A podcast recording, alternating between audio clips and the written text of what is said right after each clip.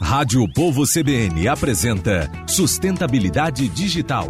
Apoio Wirelink, o backbone mais moderno do Brasil. Hoje, com Neila Fontinelli. Olá, boa tarde, sejam todos bem-vindos e bem-vindas ao nosso Sustentabilidade Digital. E toda terça-feira, às três da tarde, nós trazemos assuntos ligados ao setor de tecnologia que cresceu exponencialmente nos últimos meses no Brasil. E hoje o nosso assunto são as fases do desenvolvimento de uma startup. Startup é uma empresa que nasce a partir de um modelo de negócio ágil, enxuto, capaz de gerar valor para o seu seu cliente resolvendo um problema real do mundo real e oferece uma solução é, palpável né, para o mercado e para isso usa tecnologia como a ferramenta principal. E quais são as fases de desenvolvimento dessa startup, de uma startup? É o que nós vamos conversar agora com o diretor de operações da ABS Innovation Hub, e sócio da Gomes de Matos Consultoria, Eduardo Radman. Ele vai me corrigir se eu tiver errado o nome dele. E o diretor de marketing da BS Innovation, é, Marcos Vinícius. Sejam bem-vindos ao programa. E eu vou começar aqui com o Eduardo, que se eu tiver pronunciado er errado o nome dele, ele já vai me corrigir. Seja bem-vindo, Eduardo. Obrigado, Neila. Tudo bem? Tudo bem. Boa Quase tarde. Quase. Repete Quase. aí. Eduardo Raminen. Raminen. É um nome árabe. O Eduardo é descendente de árabe. Marcos Vinícius, também boa tarde para você. Seja bem-vindo aqui ao programa. Muito obrigado, Neila. É um prazer estar falando com você e todos os amigos aí da O Povo CBN. Bom, e a gente tem uma tarde aqui para conversar sobre essas fases de desenvolvimento da startup. Eduardo, fala para mim quais são as fases, as principais fases de desenvolvimento de uma startup. Mar, eu vou passar essa pergunta para o Marcos, que essa é a área dele, ele pode falar com mais propriedade, tá, nele? Tudo bem. Vamos lá. Obrigado, Eduardo. Bom, as quatro fases básicas, né, Neila? Primeiro a gente começa com uma ideação, né? Qual é a ideia do negócio? Né? Depois a gente vai para o período de desenvolvimento da ideia, que é o MVP, né? O mínimo viável possível é colocar ali um, um processo de validação no mercado. Ou seja, aquela ideia que eu tive, eu vou testar para ver se alguém do mercado compra ela. Depois a gente tem um período de tração, que é começar a vender para um pouquinho mais de gente. E depois a gente tem a escala, que é a quarta e última fase, que é assim, aí vender de forma exponencial para muita gente no mercado. Então a gente tem ali a ideação, validação, tração e escala. E vocês administram um hub, né? Um hub de inovação. Como é que é incentivar uma startup? Legal. É, no nosso hub, a gente cuida da parte de tração para frente, tá? O Marco falou muito bem aí sobre as quatro fases. Ah, durante o programa de aceleração, a gente vai justamente trabalhar a atração dessas startups para elas poderem chegar na fase de escala, né, para elas se tornarem uma scale-up, e aí, quem sabe, mais um, mais um unicórnio aqui do nosso estado. Né? A gente já tem um unicórnio aqui, que é a Arco Educação, né, que é do Grupo Aritsá. Ah, atualmente, a gente está acelerando né, no nosso espaço, que inaugura agora dia 29 de junho, importante a gente frisar, Uh, a gente vai, vai fazer um evento já que o decreto agora foi liberado, né, eventos corporativos, a gente vai fazer um evento pequeno para os mantenedores e para as startups, né, um evento mais fechado de inauguração do espaço. Então, como eu estava falando, a gente está acelerando no, no, nosso programa de aceleração que dura seis meses, a gente está acelerando atualmente oito startups, né. Uh, a gente tem um espaço aí semestral de aceleração de no máximo 10 empresas, 10 startups, a gente selecionou nesse nosso primeiro edital, que foi o BET1, oito startups para serem aceleradas. É, Marcos, conta para a gente como é que é a seleção dessas startups e como é que é o desenvolvimento dentro desse espaço. Legal. Bom, primeiro é, você tem que ter uma ideia e a gente abre um edital, né? O nosso espaço abriu um edital para selecionar ideias, como o Eduardo muito bem colocou, que estejam num período ali de terminar a validação e início de tração, ou seja, começando a vender para muita gente, já tem uma ideia pronta, começando a faturar, e está dentro de oito verticais que nós escolhemos, que vai desde a área da fintech, que é finanças, saúde, que é health tech, varejo, que é retail, enfim. São oito verticais que nós escolhemos. Então, se você tinha um negócio que estava dentro dessas oito verticais e já estava faturando e tinha pelo menos dois sócios, né? De preferência alguém de tecnologia alguém de negócios, e também que preferencialmente negócios B2B, ou seja, startups que vendessem o seu serviço ou seu produto para outras empresas. Então, se tivesse dentro, passava por um período de, de avaliação nosso, na inscrição e avaliação, e aí foram selecionadas as oito startups, como nós falamos. Nesse, essas oito startups vão ficar no nosso espaço durante seis meses, recebendo mentorias que vão desde finanças, marketing, vendas, e terminando esse período com pitch, né, uma apresentação para possíveis investidores, para que aquela startup capte algum, algum valor para poder pagar essa, é, esse crescimento exponencial dela. E junto desse espaço também a gente tem 10 empresas, dentre elas aí a gente tem a Wirelink, a gente tem o Mercadinho São Luís, Guanabara, Grupo São Carlos Medicina e Saúde, enfim, são 10 empresas no total que estão lá também para se conectar com essas startups e são empresas que estão acreditando na, inova na inovação para poder revolucionar os seus negócios. Então, é toda uma ambiência, o que a gente chama de ecossistema, trabalhando ali para trocar ideia e para promover inovação, tanto dentro das startups como dentro dessas empresas tradicionais que nós chamamos de mantenedores. É, o Eduardo falou da Arco, falou é, que, que é a única unicórnio até agora, pelo menos, né, do Ceará. É, e eu queria que vocês falassem um pouco sobre é hora de lançar unicórnios ou camelos? Né? Eu adoro os termos do mercado, porque eles trabalham com seres místicos, né? Um unicórnio, mas de repente tem um camelo que carrega água, é, anda devagar, com reserva para atravessar o deserto, né? Como é que é isso? Esse é o momento de lançar os camelinhos e depois passe para os unicórnios? A gente costuma dizer né, que a, a, todo unicórnio ele começa, ele nasce sendo um camelinho, né? Pegando sua analogia aí. Porque no começo são muitos desafios, né? Na vida de uma startup são muitos desafios que a gente enfrenta e que a gente tem que superar. Aliás, o, o, o, trabalho do empresário, a gente costuma falar que é resolver problemas, né? Os problemas eles não acabam, eles só mudam. A gente resolve problemas e os problemas vão mudando e vão vindo mais problemas para a gente resolver. Então, a vida de um empresário, de um empreendedor, é uma eterna resolução de problemas. Né? Ah, e aí tem vários desafios, desde o nascimento de uma startup, que é provar, se provar viável, né, que é a fase de MVP, colocar esse produto no mercado, começar a ter faturamento. Então, todo unicórnio, quando chega lá na frente, o valuation é absurdo e ah, ela começa com esse processo de ser um camelinho, de tomar água ali, de começar pequenininho, né? até que a gente consiga realmente tracionar, levar essa startup a, a ter escala de fato. Né? Toda startup ela tem que escalar de forma tecnológica para se tornar lá na frente uh, um unicórnio aí com valuation bem expressivo dentro do mercado. Quando você fala em escala, você está falando exatamente o quê? São os quando ganhos. A gente, é... Quando a gente fala em escala, toda startup ela tem uma curva de crescimento, né? Quando a gente ganha escala, essa curva ela verticaliza muito. Né? Então, eu venho, a empresa tradicional, a, a, a curva de crescimento dela é mais horizontalizada. Quando eu falo de startup, tem um momento, um, um ponto de inflexão que essa curva ela quase que fica ah, em pé, né? Então, a verticalização, o crescimento dela é muito grande em um curto espaço de tempo. É isso que a gente chama de escala. Então, o ideal é que a gente comece ali tracionando devagarzinho, vá parando arestas, aperfeiçoando o modelo de negócio da startup até que ela esteja pronta para escalar e ter essa curva de crescimento bem exponencial. É, Marcos, fala para mim sobre essa estrutura do BS, né, do Hub. É, como é que ele ajuda nesse processo de aceleração? Você falou já um pouco da estrutura e falou de grandes negócios que estão com suas startups é, para inovar, né, para testar novos produtos, novos métodos de trabalho. É, a gente promove essa interação, né, Neiro? Uh, não é só ter uma startup e você não conseguir vender para ninguém, né?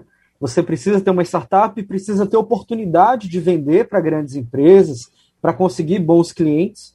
E aí é uma das, das entregas que a gente faz para as startups, essa conexão com as grandes empresas, né? E ao mesmo tempo as grandes empresas que têm lá os seus processos, é, grande parte são empresas tradicionais que tentam inovar a sua maneira, a sua forma, e aí a gente também faz uma parceria com eles para poder trazer um processo de inovação, uma metodologia. E através dessa metodologia, a gente promove essa interação, não só com as startups que estão no espaço, mas também com outras startups do ecossistema, através de um processo que a gente chama que é o desafio de inovação aberta.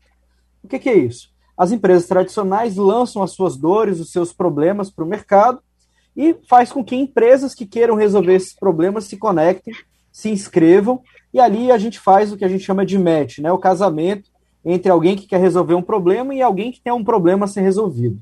Então a gente acaba fazendo todas essas entregas ao longo do processo de um ano com o mantenedor. Você estava falando em 10 empresas. Você quer falar, Eduardo? Pode Eu falar. Tá, um pouquinho, você perguntou da estrutura também do projeto, né? Ah, e do suporte que essas empresas vão ter, é interessante a gente comentar um pouco também. Ah, então, o espaço ele tem 300 metros quadrados, a gente fica localizado no BS Design, no Mezanino, na Torre Sul. Uh, cada startup ela tem a sua própria sala, né, e comporta aí até cinco pessoas. Então, uma estrutura física é toda provida pelo BS, tá? As mentorias, a gente tem uma, uma das sócias, uh, são três sócios no projeto, né, a BS Pai Incorporações, a Gomes de Matos Consultoria e a Cordel Ventures. Então, toda a parte de mentoria, a gente utiliza o corpo de consultores da Gomes de Matos Consultoria, ah, então, os, os, consultores da Gomes de Matos eles vão prestar mentoria também, são os nossos mentores externos, alguns deles, né? Ah, que vão prestar consultoria nas áreas que o Marcos citou para essas startups, né? Então, a, além dos mentores internos, que são os gestores do BS, a gente conta com mentores externos aí também, para proporcionar esse crescimento que as startups tanto precisam. Desde o ano passado, a gente passa por essa pandemia e a pandemia trouxe um movimento estranho. Primeiro, o desenvolvimento do mercado digital foi absoluto, foi exponencial. Do outro, as dificuldades né, das empresas também foram maiores. E eu queria que vocês falassem sobre desenvolver startups em meio a esse cenário né, é, tão difícil, né, tão, tão veloz, né, pelo qual nós estamos passando agora. É, enfim, como é que está sendo desenvolver essas startups? São 10 hoje no Hub, não é isso? Atualmente são oito. A gente tem vaga para 10, mas aprovadas no nosso edital de seleção foram oito, né? Ah, eu costumo falar, Nila, que a gente, a pandemia, ela foi um catalisador, um grande catalisador nesse processo de revolução digital, digitalização, né? Muitas empresas que eram antes 100% físicas, né, tiveram que se reinventar e ir para o mundo digital. Né? Então, hoje a gente fala que muitas empresas elas são on e off ao mesmo tempo, online e offline. Né? Ah, e nesse processo também, a, a, para as empresas tradicionais foi um pouco mais desafiador, né? Ah, porque elas, a cultura de uma empresa tradicional ela é um pouco mais lenta por natureza, a cultura de uma startup ela é mais ágil, né? ela é mais rápida, ela se, ela se transforma mais rápido. Né? Ah, e a, a, startup ela também tem uma, uma, vantagem de já ter nascido digital, né? já ter nascido com tecnologias embarcadas no core business dela. Então, para a gente acelerar uma startup é sempre mais fácil do que a gente incutir um processo de inovação em uma empresa tradicional. A gente começou, devido à pandemia e aos protocolos de segurança, da Covid e tudo mais, a gente começou as mentorias e todo o programa de aceleração de forma digital. Né? A gente estava, inclusive, agora na mentoria de uma dessas startups, antes aqui da nossa entrevista, uh, que é a Simbora, é uma empresa de, é uma startup na área de delivery, né? E a gente estava fazendo de forma digital, de forma online, uh, até por, por, seguindo os protocolos de segurança. Né? Então, uh, esse processo atualmente está acontecendo online e a partir do próximo mês a gente quer já fazer um híbrido aí com os encontros presenciais no nosso espaço também. É, Marcos, é, eu queria que você falasse também sobre essa, o desenvolvimento, essas fases do desenvolvimento da startup, agora com a pandemia. Ela pulou etapas? A gente vem num processo em que pula etapas, e eu queria que vocês falassem também sobre patamar de venda, né? De comercialização, que uma das características do nosso mercado aqui no Ceará, normalmente são os baixos preços, né? O mercado que joga para baixo o preço dos produtos e também das empresas. É, a primeira coisa, assim, acho que toda empresa, né, Neila, acabou virando uma startup no meio dessa pandemia, né?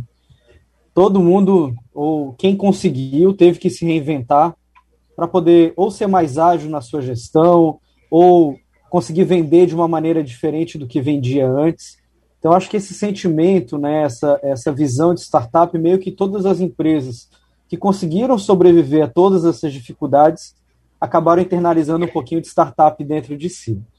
Mas para as startups foi uma grande oportunidade, né? Porque são startups são empresas com custo fixo muito baixo e com possibilidade de vender para muita gente com custo fixo baixo, utilizando a tecnologia para que isso aconteça.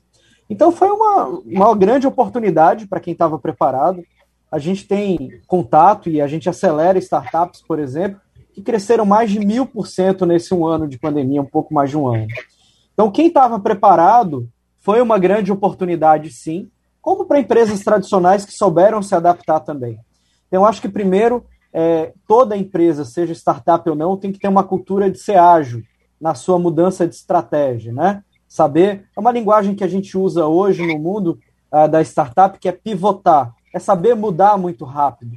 Então, as empresas que conseguiram mudar muito rápido, se adaptar muito rápido, encontraram algumas oportunidades para sobreviver e algumas também de crescer. Então, eu diria aí que nesse momento de pandemia que a gente vive, é, é oportunidade para qualquer empresa que consiga se adaptar, principalmente a uma nova maneira de consumir das pessoas, né? Antes a gente tinha 7, 8, 10% da população consumindo online e a gente chegou a bater picos de 35%. Então, é um novo modelo de consumo para pessoas que de repente não tinham acesso a tanta tecnologia ou até não sabiam usar. Então, seja a terceira idade, seja outras classes sociais, passaram, além de ter o acesso, a também usar a tecnologia para poder consumir. Então, empresas como grandes empresas como Magazine Luiza conseguiram explodir a sua forma de, de vender e de gerar novos consumidores. Então, repito, foi uma oportunidade para alguns, infelizmente outros não conseguiram se adaptar, mas para quem teve esse pouquinho de cultura de startup, foi uma grande oportunidade para poder crescer. Nesse momento, leva vantagem quem é pequeno ou quem é grande? Você falou aí do Magazine Luiza. Magazine Luiza virou um gigante que armazena vários pequenos, né? Ele isso. se tornou.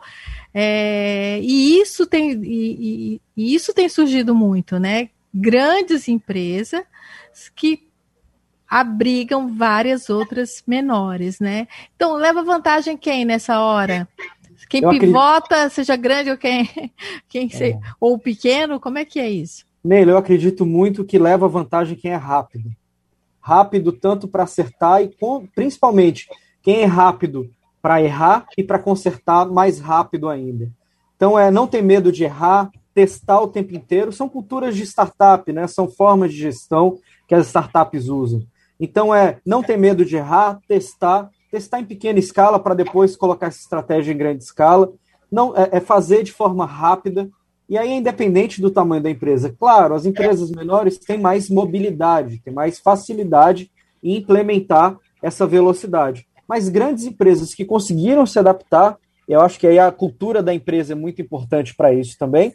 O Magazine Luiza foi adquirindo outras startups, foram adquirindo outras empresas também para trazer esse processo de cultura de inovação e de velocidade para dentro do negócio deles. Então, acho que é muito mais a empresa se portar como startup, ser rápida, do que propriamente o tamanho dela. Mas também teve startups que não aproveitaram e não se adaptaram e até morreram no meio desse caminho. Então, eu diria que essa é a melhor forma aí da gente, talvez, enxergar as, as empresas que conseguiram crescer nesse meio do caminho, né?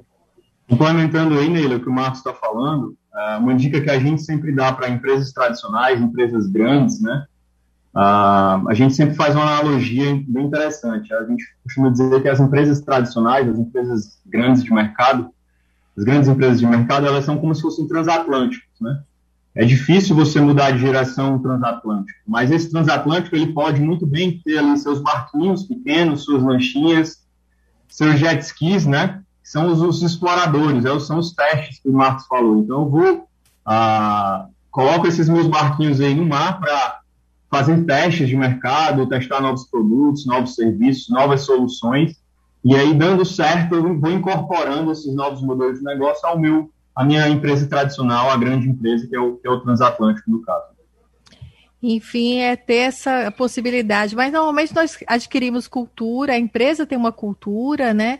E tem um apego também, né? Principalmente as grandes empresas, as mais antigas, têm um apego às formas de agir, né? E talvez esse seja o processo mais difícil, né? Desapegar é, dos seus hábitos, né? Aprender a desaprender, né? Nesse processo de inovação, a gente tem que desaprender muita coisa, muitos conceitos pré-estabelecidos no, no nosso mindset, né? Ah, e passa por um trabalho de cultura muito forte. Inovação, ela é quase ah, primordialmente cultural, né? Se eu não desenvolver uma cultura de inovação dentro da minha empresa, não são ações isoladas que vão resolver o meu problema. Né? É, Marcos, eu queria que você falasse para a gente sobre os resultados que vocês têm conseguido, né? Eu sei que vocês estão inovando, estão começando também. Já é possível ver resultados? Sim, Neila, com certeza. A gente, é, a gente faz parte também, é, junto com a Gomes de Matos e com a BSPA, nós temos a Cordel Ventures, que são os três sócios do BS. Mas a Cordel Ventures vem aí numa história já de três anos de mercado, Inclusive, nós fomos eleitos aí ano passado entre as 10 melhores venture capitals do Brasil, segundo a Associação Brasileira de Startups. E sim, a gente já tem aí alguns cases construídos, aí a gente tem uma que é referência no mercado hoje, que é a Hub Local, a primeira startup que a gente acelerou e que hoje já está em um valuation, um valor de mercado de mais de 50 milhões de reais, e que quando a gente começou uh, com eles há dois anos atrás, eles tinham 120 mil reais de valor de mercado. Então, em dois anos, eles cresceram exponencialmente. Hoje já tem mais de 2 mil clientes assinantes do serviço deles. Então, aí a Hub Local já é o primeiro grande case nosso, que inclusive a gente vai fazer o que a gente chama de exit, né? a nossa saída da startup, a, pro, provavelmente aí no final desse ano, início do próximo, que é quando a gente vende a nossa participação para que novos acionistas, novos investidores entrem no negócio. Então a gente já vem aí nesse nesse caminho já há algum tempo construindo. E o BS é a realização desse sonho que a gente sonhou junto aí com a Gomes de Matos e com a BSPA para estar tá trazendo para o ecossistema cearense aí um grande hub e uma revolução aí no nosso mercado. Que bacana. É, Marcos, explica só sobre a área de atuação dessa empresa. Tá, a Hub Local é que a gente chama de Martech, é uma empresa que alia marketing à tecnologia e eles fazem o trabalho de registro na, nas plataformas de internet. Por exemplo, quem nunca, Neila, tentou, foi lá no Google, botou o endereço de uma empresa, clicou para ir no mapa e chegou lá, a empresa não estava no local certo. Ou então clicou para ligar e era o telefone errado. Isso é fruto do registro errado dessa, dessa empresa, seja no Google, seja no Waze, Foursquare, Yelp, enfim, são mais de 20 plataformas, e eles fazem a administração dessas empresas nessas plataformas. Então, hoje eles têm grandes parceiros como Farmácias Pagmenos, como McDonald's Brasil, a própria Newland local, enfim, são grandes players aí, é, resolvendo as suas questões de registro para que as pessoas, quando clicarem, consigam ligar corretamente ou consigam achar o mapa de rota para poder chegar ah, nessas empresas. Então, eles cuidam desses registros. Que bacana, Marcos. É, e esse é um exemplo. E a gente sempre aponta a área de tecnologia da informação como uma área muito promissora, né? Mas existem outras, né? A gente vê, por exemplo, empresas da área de alimentos com um crescimento absurdo, né? Inovando assim de uma maneira absurda e a gente só sabe depois, né? Conhece a marca bem depois. Eu queria que vocês falassem um pouco desses exemplos para a gente. É, a gente, até nas oito verticais que eu te falei, Neila, a gente tem aí é, verticais, por exemplo, como logística, né, que é gestão de frotas, enfim, ou uma outra, outro termozinho que vem surgindo e ficando muito forte na, na área de logística, que é o last mile, né, que é a última milha de entrega. Então, por exemplo, quando você compra nesses grandes sites, como a gente falou até no Magazine Luiza, ele traz a mercadoria para o nosso estado, mas precisa de algum distribuidor para entregar na casa das pessoas. Então, existem hoje startups aqui muito fortes, inclusive, atuando nessa last mile, que é a última parte da entrega. Você tem empresas de, de health tech, que são da área da saúde, coisas muito interessantes acontecendo. É, você tem na área de varejo, inclusive, também outras muito interessantes. Então, a gente está vivendo uma verdadeira revolução em todas as áreas, né? não tem nenhuma específica. E aí acho que entra num ponto até muito interessante de colocar, Neila, a falta de formação de mão de obra para suprir essa necessidade toda, né? Existe a questão do programador, que é quem faz ali é, a configuração da startup, da empresa, que traz a tecnologia para dentro do negócio. É uma mão de obra hoje muito difícil de ser encontrada e contratada a peso de ouro. Então, assim, é também uma outra frente que a gente precisa falar e que a gente precisa colocar no mercado, influenciar que governos, universidades, enfim, todos os players de educação trabalhem para que a gente tenha formação de novos programadores e que com isso a gente consiga ter novas startups. Não vão existir startups sem pessoas para programar e trazer tecnologia para elas, né? É porque a gente precisa de pessoas com outro perfil, né? É, muitas vezes as pessoas não chegam nem na faculdade porque não simplesmente não se interessam por elas, nem com um salário bom, nem, nem pagando, hein? É verdade, é verdade. Sim, pelo, por outro lado, né, a gente vê o fim também de muitas profissões, né? Então, com as disrupções aí, uh, nos próximos cinco anos, a gente vai experienciar muita coisa nova. Inclusive, tem uma teoria que fala do fim do emprego, né? A mudança na, nas, nas uh, nos contratos de trabalho, né? Você faz contratos mais por job. E o fim de algumas profissões também, né? Com o início aí dos carros autônomos, por exemplo, como é que ficam os motoristas nesse sentido, né? As empresas de seguro, se eu tenho mais carros autônomos, eu tenho menos acidente, eu tenho mais respeito às leis. Como é que ficam as empresas de seguro, as seguradoras, né? Então, eu tenho uma, uma reinvenção aí, tanto em termos de modelo de negócio, como em, em profissões, em atividades de trabalho também. Várias profissões surgindo, como o Marcos comentou. Ah, tá, muito, tá muito difícil a gente encontrar programadores qualificados, uh, que, que, a demanda está muito mais alta do que a oferta. Né? A gente tem que realmente pensar na formação desse pessoal. E novas profissões vão surgir, como piloto de drone. Quem imaginou, né? A gente ter uma profissão piloto de drone para fazer entregas e tudo mais. E isso é, já é realidade em alguns países. Né? A gente não está falando do futuro, a gente está falando do presente. É verdade. É, agora eu queria que você falasse sobre mercado em termos de valores, né? Uma das características do nosso mercado é pagar mal. Os valores normalmente pagos aqui no estado são baixos. Né? Você está falando de uma realidade de mercado em que oferece oportunidade de trabalho, que já é muito, né? Que hoje essa é uma grande dificuldade para muitos profissionais, que é se reposicionar no emprego.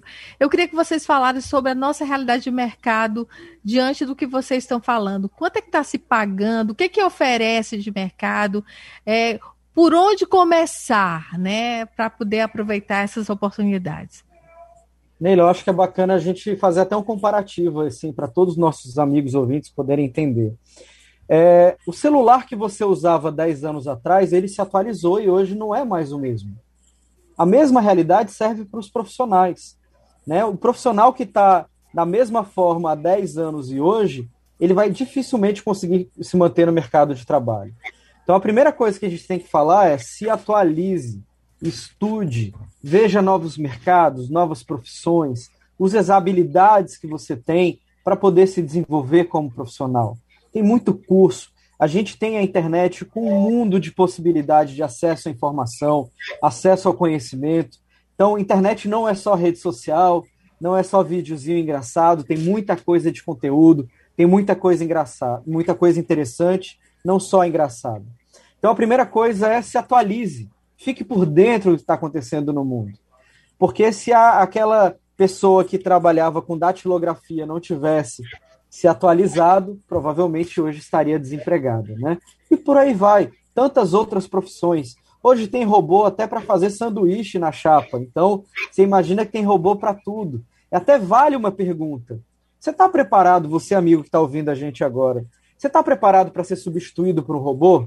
Ou até, quem sabe, no futuro, um robô ser o seu chefe? Então, assim, esse é o futuro que a gente está encontrando, realidade para muitas profissões que já estão aí no mercado, que já são geridas ou acompanhadas por robôs. Então, assim, primeira coisa, se atualize. E tem um mercado gigantesco, que é o mercado da programação, como eu já falei aqui. Você tem estagiários, Neila, olha só, estagiários ganhando 2 mil dólares por mês aqui no Ceará. Por quê? É uma profissão relativamente nova, com pouca mão de obra no mundo, e aqui no, no, no Brasil mais escasso ainda, e várias empresas de fora contratando cearenses para trabalhar em home office ganhando em dólar. Então, assim, é, é uma grande possibilidade de a gente mudar a nossa economia com uma mão de obra mais especializada, com uma mão de obra mais moderna. Então, se você está escutando a gente aqui, está em dúvida, está com dificuldade de encontrar emprego, meu amigo, se atualize, a internet está aí para isso. Com o celular hoje você tem acesso ao mundo.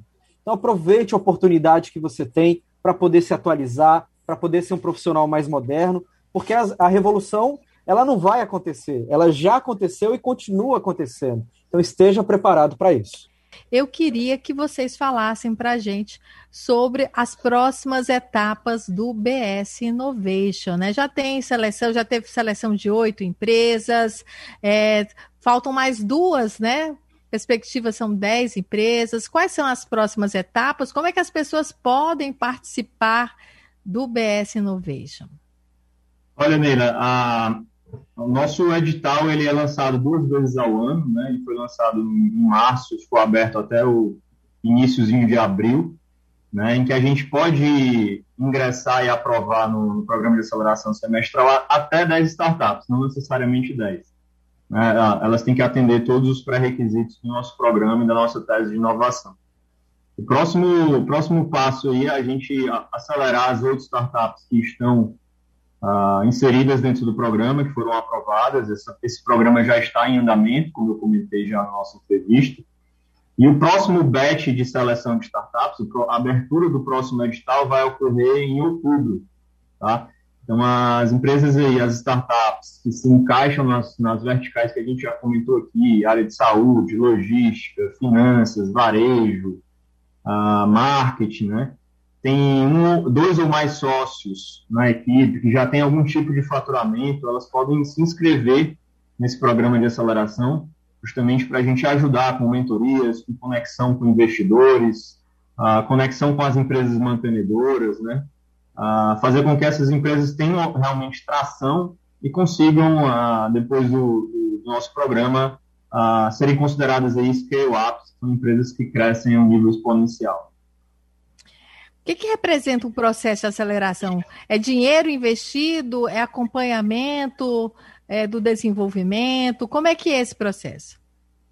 Para o nosso programa de aceleração, ele consta, são, são seis meses, né? São encontros semanais, uh, são 16 módulos. Alguns módulos aí tem mais de um encontro, por isso que dá o prazo de seis meses. São várias áreas que as empresas são mentoradas, né, com a participação dos mentores internos e alguns mentores convidados, mentores externos, inclusive da Gomes de Matos Consultoria, né. Então a gente dá todo o suporte, tanto de acesso ao conhecimento, né, as mentorias, quanto acesso ao investidor. Né. Ah, em algum momento a, a startup ela vai precisar de investimento para poder crescer, né? Ah, e aí a gente faz a conexão ao fim do programa de aceleração, ao final dos seis meses, a gente faz conexão e as rodadas de investimento, primeiro com os mantenedores internos e depois levando para o mercado de uma forma mais geral. Então a gente faz as duas pontas aí para que a startup tenha o crescimento que a gente almeja. Né? É, Marcos, e para quem quer abrir uma startup, que conselho você dá? Primeira coisa, identifique uma dor de mercado, né? muita gente, infelizmente, acaba empreendendo por efeito manada, né? Aí os exemplos das lojas de açaí, o avestruz antigamente, o camarão, porque viram alguém dando certo e aí foram atrás tentando imitar. Primeira coisa é identifique uma dor que você resolva de mercado, né? Identifique alguém que tem algum problema e que você tenha uma ideia para resolver isso. Em cima dessa ideia, valide essa ideia, veja se alguém topa pagar por ela. Passando por essas duas fases, aí sim você investe, cria empresa, embarca a tecnologia. Se você não tiver condição, traga alguém de tecnologia, como a gente falou no bloco anterior. E aí, em cima disso, você consegue desenvolver a sua startup. Então tenha muito claro na sua cabeça o seguinte: eu quero resolver o problema de alguém, que problema é esse e como eu vou resolver isso com tecnologia. Então, você respondendo essas perguntas básicas, você consegue desenvolver uma boa startup e aí, com ela desenvolvida, pode contar com a gente para a gente fazer ela crescer cada vez mais. É preciso também uma autoavaliação, saber que habilidades você tem, além de olhar o externo, olhar o interno? Sem dúvida, eu acho que é, existem aí até um termozinho em inglês, é muita coisa em inglês né, na nossa área. É, talvez é uma grande dica, estude inglês, é super importante. E aí tem as skills, que são as habilidades, né? Você é bom em quê, meu amigo? Aliás, Neila, quando a gente. A gente até estava falando aqui no intervalo sobre processo de se descobrir, né? E a gente tem uma máxima que quando a gente está no colégio e a gente é ruim numa matéria e boa em outra, os pais da gente, quando podem, contratam um professor particular muito bom para uma matéria que a gente é muito ruim, né? E deixa no que a gente é bom para a gente estudar sozinho. Não. Contrate o melhor professor para você desenvolver aquilo que você é bom, para você ficar melhor ainda. Ninguém precisa ser bom em tudo, mas naquilo que você tem uma habilidade, aquilo que você tem o dom, se desenvolva, estude cada vez mais e fique melhor ainda. E aquilo que você não for tão bom, busca um parceiro, busca um sócio, alguém que possa te complementar, para sim você ter uma empresa de sucesso. Então aí também uma outra sugestão, desenvolva as suas melhores habilidades. Se você é bom em fazer amizade, você pode ir para uma área de, de vendas. Se você é bom em analisar as coisas, você pode ir para uma área de métricas, de estatística. Então tem muita coisa, tem muito conhecimento e tem muita profissão. Aliás, tem uma, tem uma máxima, né, um estudo aí do Fórum Econômico Mundial dizendo que 65% das crianças que estão em idade escolar hoje vão trabalhar em profissões que ainda não existem nele. Então, assim, tem muita coisa para ser desenvolvido, tem muita coisa para ser falado e a gente está aqui para ajudar as startups que estão nesse caminho. Que maravilha, Marcos. Ajudando todos nós, né? Esse conselho, por exemplo, diminui muito a frustração, né? Não precisa tanta dor, né? Passa para outro, vai, vai fazer o que tu é bom e se diverte Exatamente. com isso, né? Exatamente. Não precisa sofrer tanto, né? Exatamente. Isso vale para quem está começando também, Eduardo, que a gente já abriu o seu negócio? Com certeza, Neila. Uma, já falando de máximas aí, o Marco colocou uma, eu queria colocar uma outra também. Uh, seja você startup ou empresa tradicional, se apaixone pelo problema e não pela solução. Porque a solução ela pode mudar várias vezes. Gente, usando o termo aí que a gente utilizou de pivotar, a gente pode pivotar um modelo de negócio várias vezes para encontrar a melhor solução. Mas o problema ele vai sempre estar ali. E a gente tem que se apaixonar em resolver esse problema, se apaixonar pelo problema e não por uma única solução. Então, eu queria finalizar aí com essa, com essa dica, com essa máxima aí que a gente sempre utiliza também. Que bacana. Eu queria agradecer o Eduardo Marcos pela participação no Sustentabilidade Digital e por essa aula de hoje, né, sobre inovação, com muitas dicas, né, para quem está pensando em abrir um negócio, pensando em criar soluções, está entrando no mercado, né, ou está querendo trocar de mercado, né, tem muita gente fazendo isso também. E a gente agradece aqui ao Marcos Vinícius e o Eduardo Radman, ambos da BS Innovation, né? O Eduardo aqui também da Gomes de Matos. E o Sustentabilidade Digital fica por aqui. Nós voltamos na próxima terça-feira. Tivemos no áudio Adalto Rosa, produção Letícia Lopes e Laura Teles, direção de jornalismo Josélio Leal. Sustentabilidade Digital.